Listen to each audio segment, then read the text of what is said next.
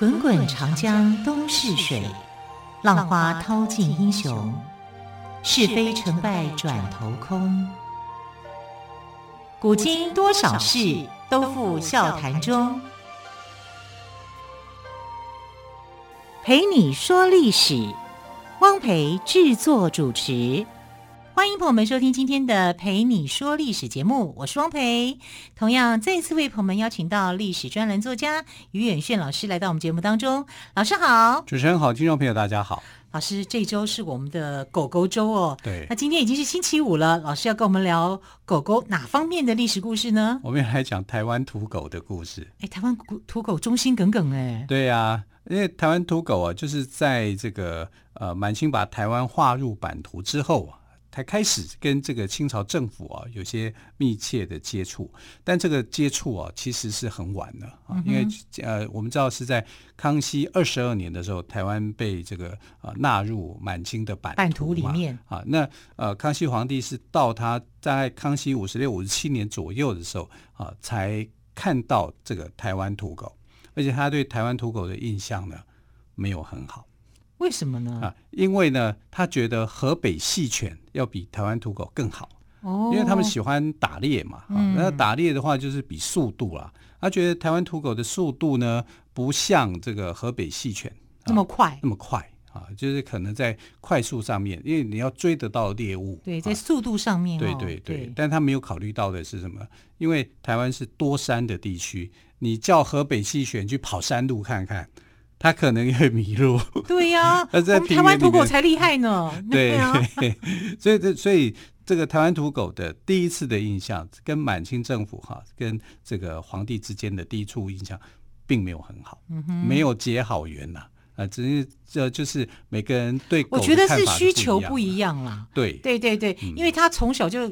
从很年轻，他就看着这些狗，对这些狗陪着他一起打猎，有这样子的感情。那么也因为地势的关系，以及他们所做的一些事情，所以很适合。那台湾土狗生活在台湾，当然是根据台湾的地形发展出他们特有的样貌。对，我们现在讲台湾土狗啊，其实应该这个说法也不太正确了。嗯、为什么？因为会讲台湾土狗，意思就是说啊，它可能就是台湾本土就有的狗。但其实台湾土狗不是台湾本土的狗，就像北京犬一样啊，它也不是北北京特有的犬。对，辗转从东罗马帝国对，到高昌，从欧洲过来的嘛，对对对，辗转从欧洲，然后到西域，然后才到唐朝嘛，啊，然后发展成为自己特色的一种狗。那台湾土狗也是这样，好，它的原生种并不是台湾，它不是台湾的本土的狗啊，也是像北京狗的那样命运一样，就是辗转啊，然后啊变成了这个原住民的啊打猎的时候的最佳伙伴。我们现在看到台湾土狗，其实现在很少看到了，因为大部分都。混血，然后就混种了，对因为分辨不出来啊。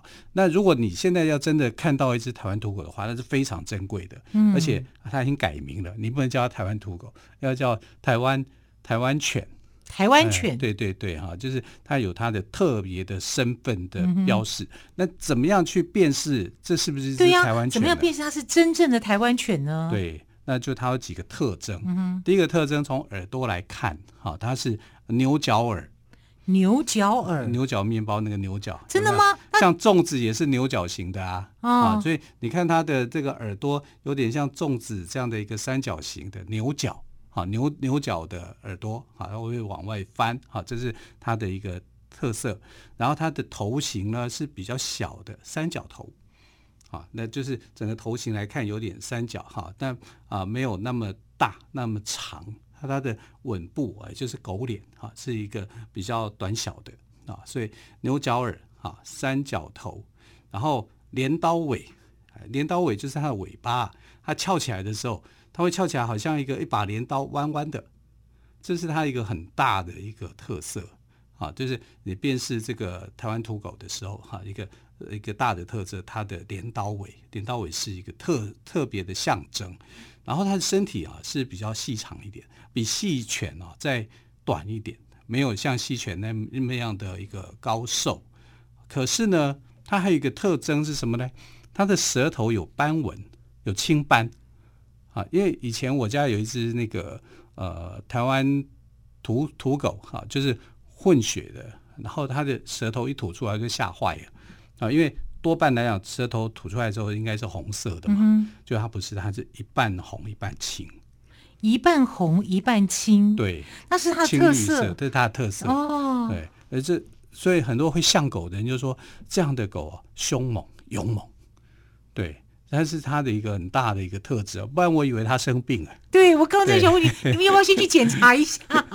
不是，带狗狗去检查一下。这是土狗的一种特色。哎，后来那个呃，像狗的人就跟我讲说。哎，这只狗哈混得很好哎，还有保有这个土狗的特色，说哈、嗯，真的吗？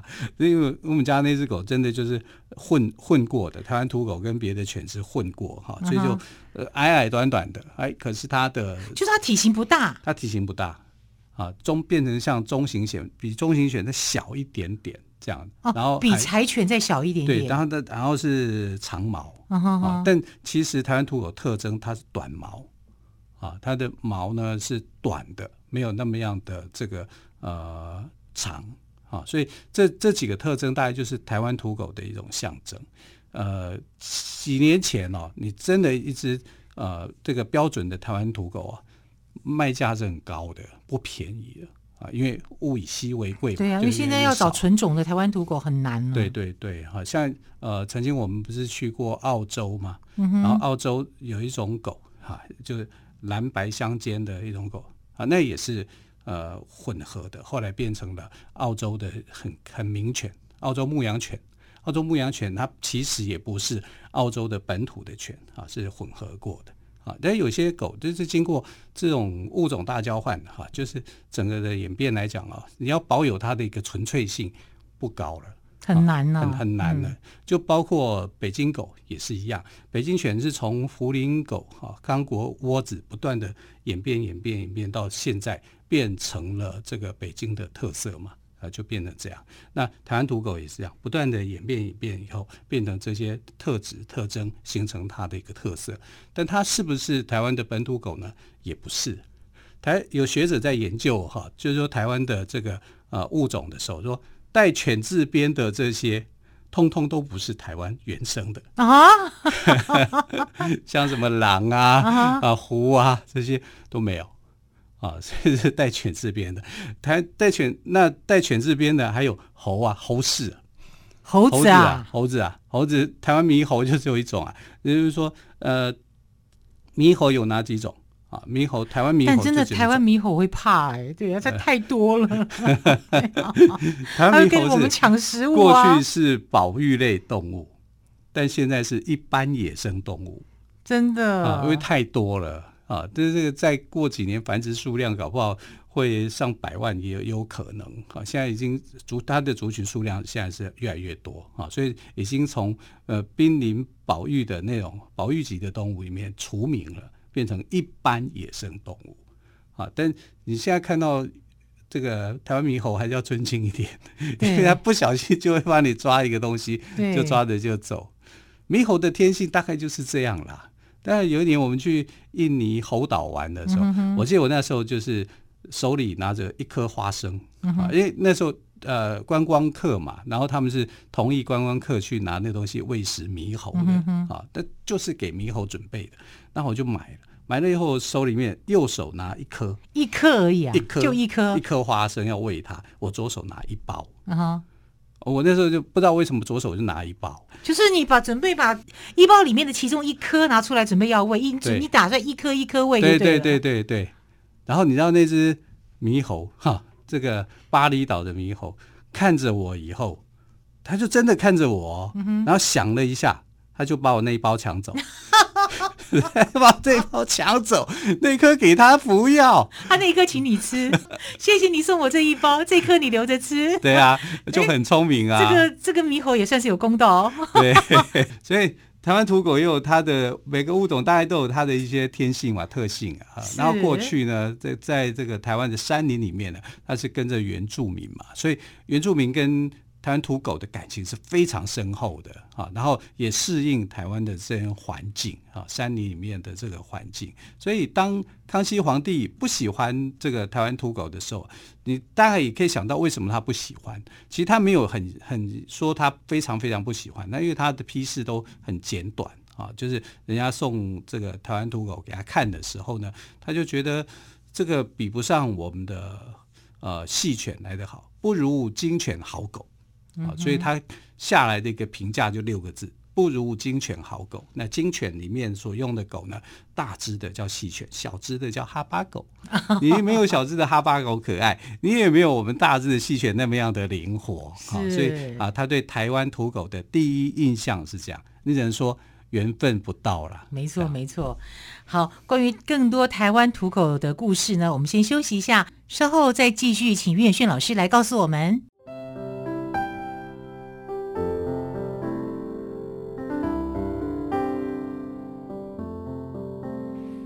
见台北的声音，拥有颗热情的心，有爱与梦想的电台，台北广播 FM 九三点一。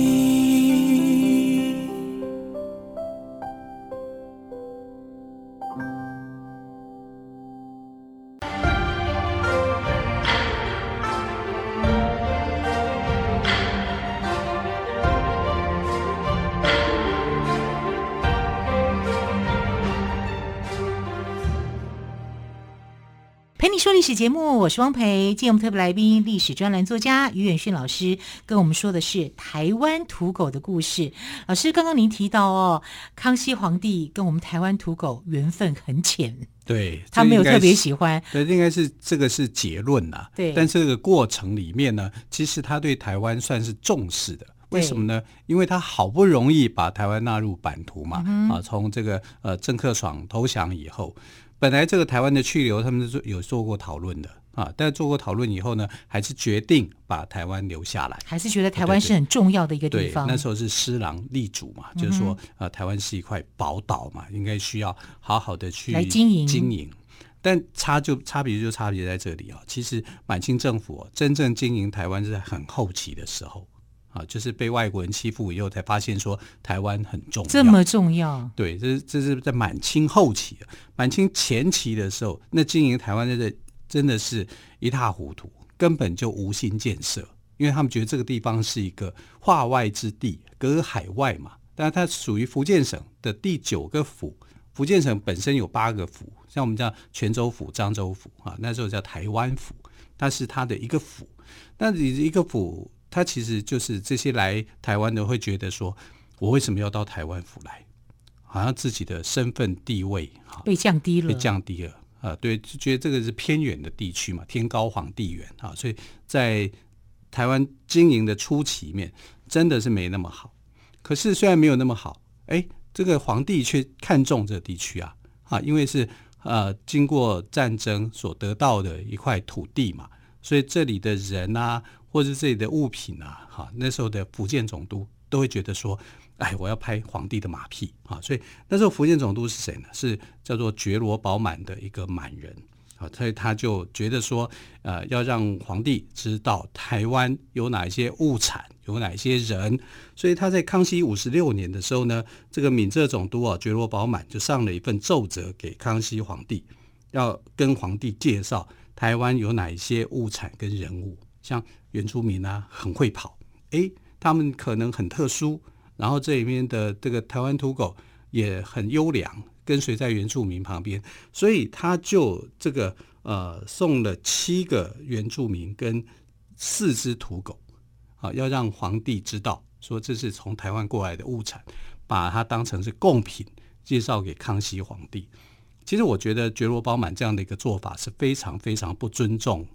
台湾原住民对、啊、跟台湾土狗，把他把原住民当成贡品，这样给康熙去看，是啊，怎么可以这样子？这是非常不好的。你可以知道觉罗宝满的一个心态，嗯、其实他就是阿谀奉承，对还没有真正去了解。做出这样子动作的人，你认为他多正派？是啊，对啊，太阿谀了。是啊，他其实就是想要想要保住自己的官位，拍马屁、嗯。然后他当时就把这些这个原住民啊，七个原住民叫做马达番子。哎，你这个称呼也是非常不尊重人啊！说他们是番子，也就是呃化外之民的意思啊。所以这个觉罗宝满的心态是绝对有问题的。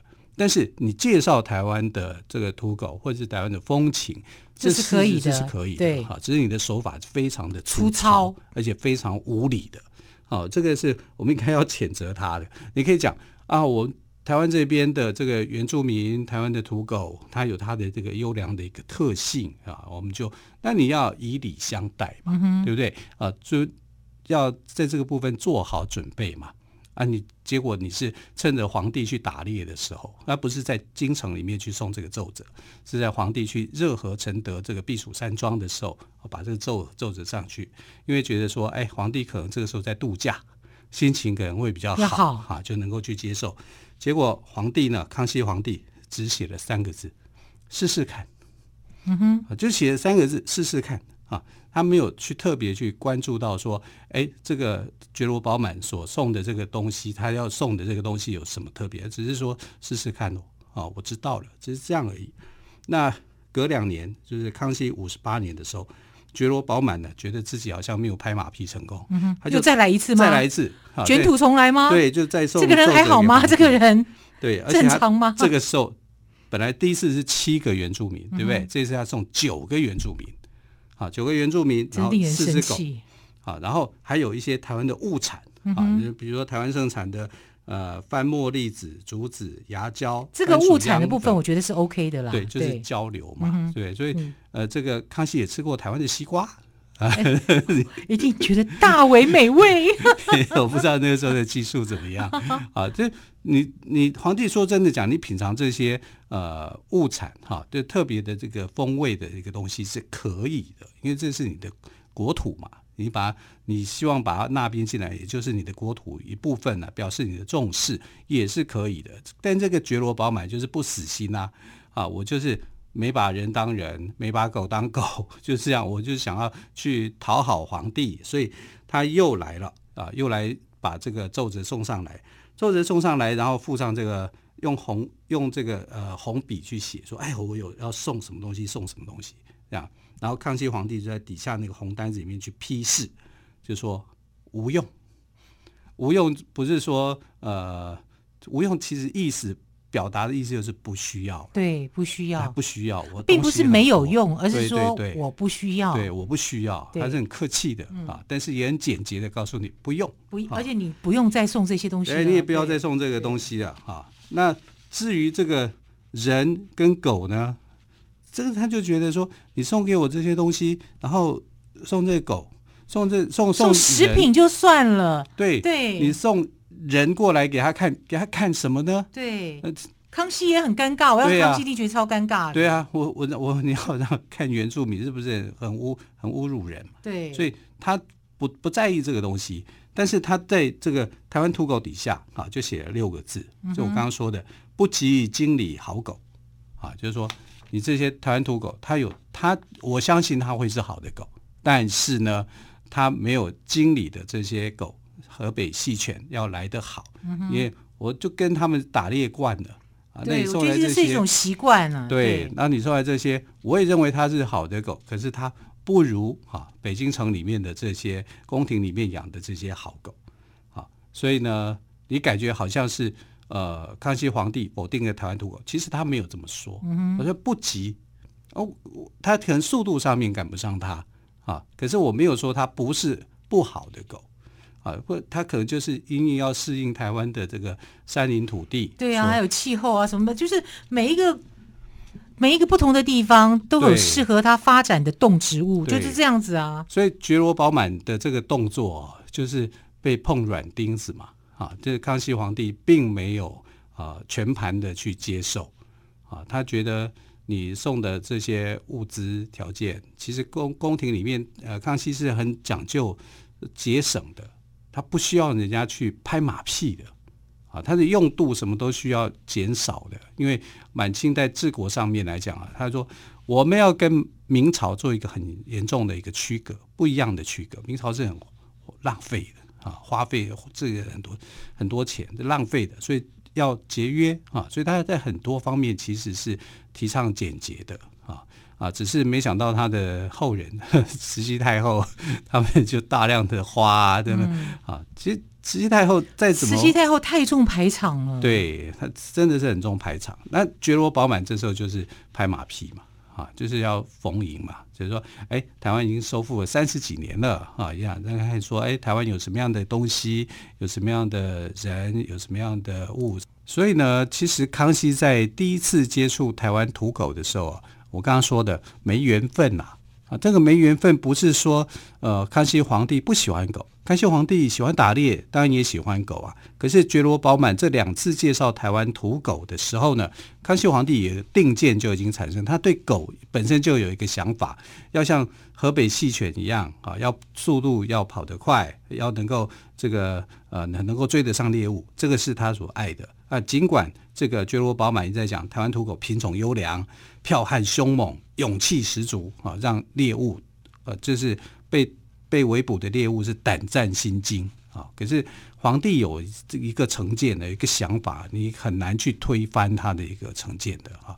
所以连看都没看呐，那其实他就已经做了一个注解了。但是这个觉罗包满所送的这些呃所谓的贡品啊，后来是有画成画来纪念这个事情，因为他总是希望自己有一个政绩嘛。我觉得觉罗宝满真的是一个，真是特别的人，这拍马屁的人啊。所以台湾土狗呢，其实并没有进入康熙皇帝的这个视野里面啊啊。但是虽然康熙皇帝对台湾土狗的认识并不多啊，但我们来看台湾土狗呢，确实是有它的一个特色。觉罗宝满呢，某个程度来讲，虽然我总觉得他是一个拍马屁的人，但是他对台湾土狗是有一定的认知的。好，所以他才会推荐嘛，他会把它当做是一个好像宝贝一样的东西出去嘛。好，那我们看到整个的满清时期啊，像我们前几天有讲到的这个乾隆年代的时候呢，郎世宁所画的十骏犬啊，十骏犬当中呢，这十只狗里面呢就有九只细犬，一只獒犬。啊，它就没有台湾土狗。嗯，假设在那个时代里面呢，也许认识台湾土狗，也许会有不一样的感受。我们就看到一只这个有个镰刀尾的台湾土狗出现在画当中的时候呢，也是很不错的一件事。嗯，所以台湾原住民跟台湾土狗哦，也被画成了图画来记录这段历史哦，也让后世了解康熙跟台湾土狗的第一次接触。虽然有接触，但是缘分很浅。对，哦，好，非常谢谢于远逊老师跟我们说台湾土狗的故事。老师，谢谢喽，谢谢，亲爱的朋友，非常感谢您的收听，我们就下个星期一再会。拜拜，拜拜。